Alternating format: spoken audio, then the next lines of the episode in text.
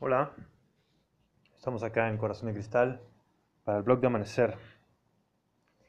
Eh, bueno, continúo con la lectura de este increíble manual, de este gran maestro que se llama Yangon Control, el Grande, que fue en, en el siglo XIX de nuestra era.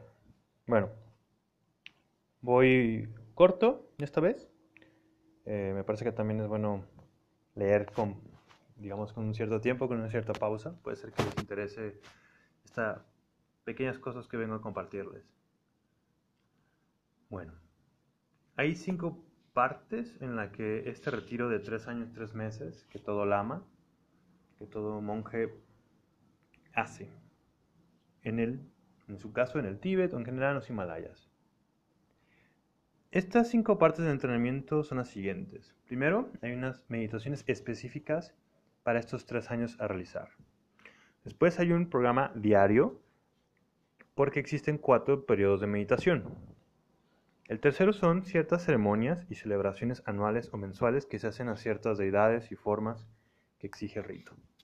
El cuarto es meditación y recitación para proteger el lugar donde se, encuentra, particularmente para proteger al maestro que te está protegiendo en el retiro, porque es muy importante siempre, digamos, el acompañamiento, diríamos, para otras este, espiritualidades, pero aquí, digamos, es sobre todo que tu guru que, que, que te acompañe, porque es parte fundamental de un retiro, un guru. Y por último, hay un cierto tipo de reglas de conducta y disciplina que tienes que seguir. El inicio de, la vida en, el retiro de esos tres años, tres meses, ¿por qué es tan interesante o por qué lo, quise abordar tan lentamente en el podcast? Porque, de hecho, lo que hizo Yangon Control fue una especie como de...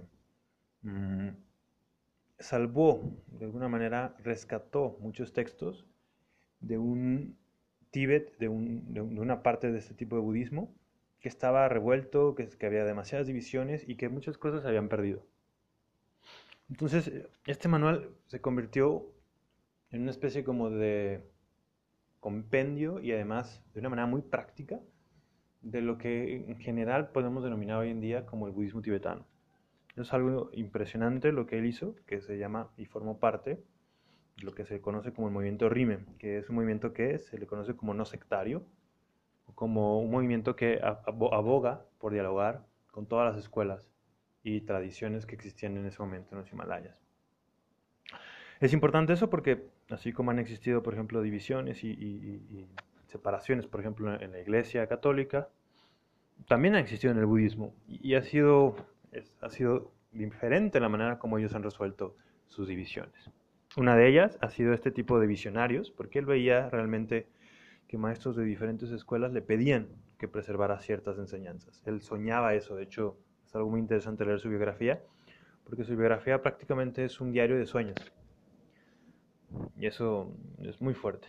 Bueno, la primera parte que enseñaba, o que, que, voy a abordar, que, que él abordaba en, las instrucciones, es lo que le llama él el linaje de las instrucciones orales. Hay toda una serie de mm, maestros de los Himalayas que no eran, digamos, escolares, no eran monjes, sino más bien eran grandes practicantes que vivían en cuevas o se iban al bosque.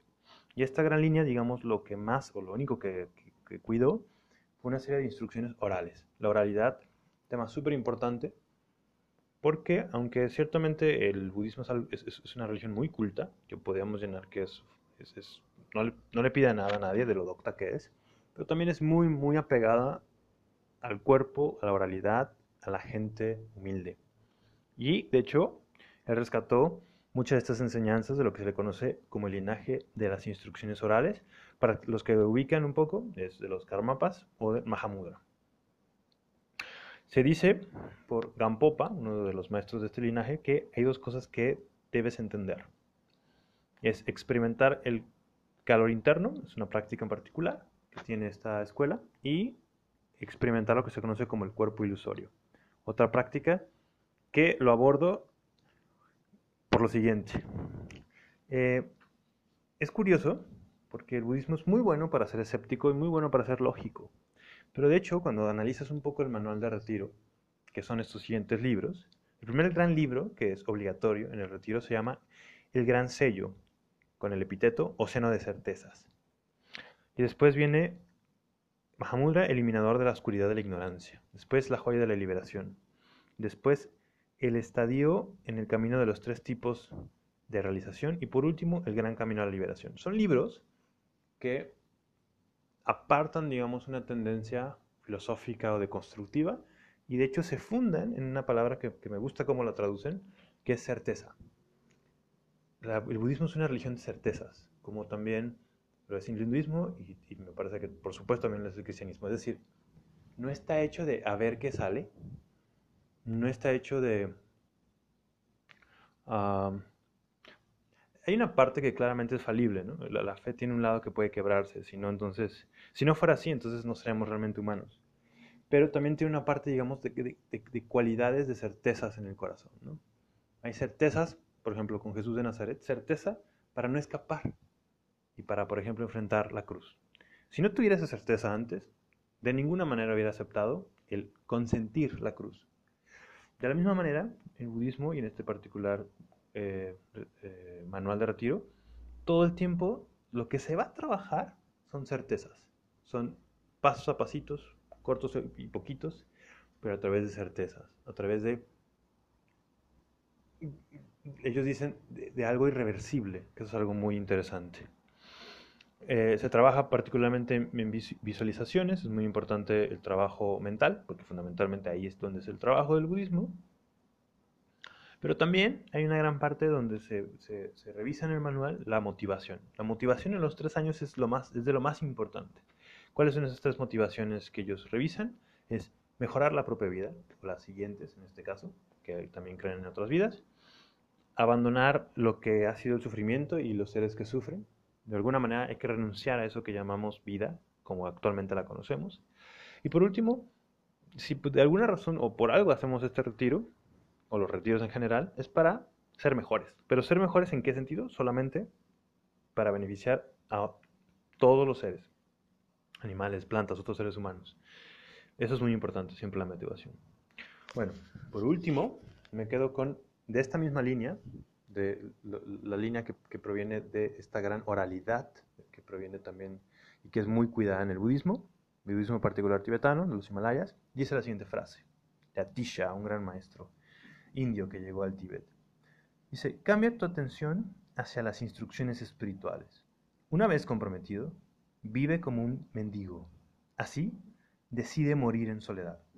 Deja atrás la humanidad. Sé parte de los perros obtén el rango de un Buda. Me quedo con eso. Después abordaremos más, pero la próxima semana abordar más sobre el tema cristiano, para un poco cerrar el círculo. Pero con eso estamos muy bien y recuerden, el tema se trata de certezas en el mundo espiritual. Certezas, por supuesto, que están rodeadas de grandes, grandes peligros. Bueno, un placer. Nos veremos. Bye.